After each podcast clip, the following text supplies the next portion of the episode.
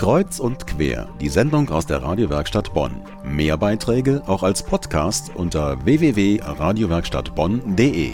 Es ist Sommer und eines ist sicher. Nach sinnflutartigen Regenfällen gibt's auch wieder regenfreie, sonnige Tage. Die sonnigen Tage laden ein zu einem Besuch auf dem Burggarten Blankenberg. Von dort hat man einen traumhaften Blick über das Siegtal und kann 200 verschiedene Blumen und ganz alte Kräuterarten besichtigen. Sie werden auf der ehemaligen Bastionsfläche kultiviert. Hans Jenichen hat mit der Initiatorin des Gartens gesprochen. Das ist Diplombiologin Susanne Heid. Blankenberg bzw. korrekterweise Stadt Blankenberg liegt zwischen Hennef und Eidorf an der Sieg, verfügt über eine Burganlage auf einem kleinen Felssporn zur Sieg hin und in dieser Burganlage ist vor zehn Jahren der Burggarten entstanden.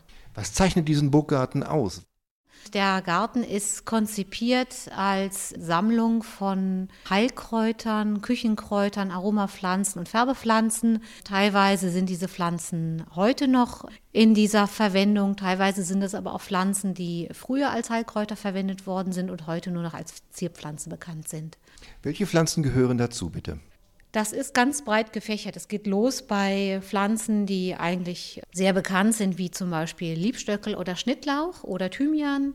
Etwas seltenere Küchenkräuter wie die Eberraute oder die Färberkamille und geht hin bis zu Pflanzen, die man heute überhaupt nicht mehr als Heilkräuter kennt, wie zum Beispiel die Osterluzei. Was sind das bitte für Pflanzen? Wie sind sie angewendet worden? Also die Anwendung ist ganz unterschiedlich. Gegen Erkältungskrankheiten, gegen Magenbeschwerden, zu Wundheilungszwecken. Manche sind aber auch zum Beispiel eingesetzt worden gegen böse Geister oder zum Schutz vor Gewitter. Die Osterluzei, ein interessanter Name. Der Name Osterluzei leitet sich als deutsche Verballhornung vom wissenschaftlichen Namen ab, nämlich Aristolochia. Und Aristolochia konnte sich keiner merken und daraus ist mit der Zeit Osterluzei entstanden. Wie ist die Osterluzei angewendet worden? Die Osterluzei ist als Wundbehandlungsmittel verwendet worden, auch zur Nachbehandlung nach Geburten und die Osterluzei ist vor 20 Jahren auch in den offiziellen Heilpflanzenlisten verzeichnet gewesen. Man hat aber in den letzten Jahrzehnten sehr viel geforscht in dem Bereich und hat festgestellt, dass die Osterluzei sehr unangenehme Nebenwirkungen hat und hat sie deswegen aus dieser offiziellen Heilpflanzenliste gestrichen. Welches ist Ihre Lieblingspflanze?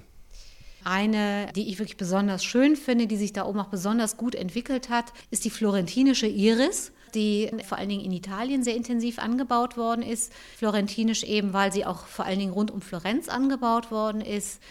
Ähm, die Iris war für Florenz so wichtig, dass die Blüte es bis ins Stadtwappen geschafft hat und wurde angebaut als Duftmittel. Die Iriswurzel hat die Eigenschaft, wenn man sie lange genug lagert, einen ganz intensiven Veilchenduft zu entwickeln.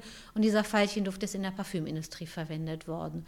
Und die Iris hat sehr schöne, rein weiße Blüten, blüht nur sehr kurz, dafür aber sehr üppig und es ist ein richtiges tolles Blütenmeer, wenn die blüht. Schöne Aussichten. Der Burggarten Blankenberg ist noch bis September von 10 bis 18 Uhr geöffnet. Nehmen Sie doch mal an einer Wildkräuterwanderung des Freundeskreises Burggarten Blankenberg teil.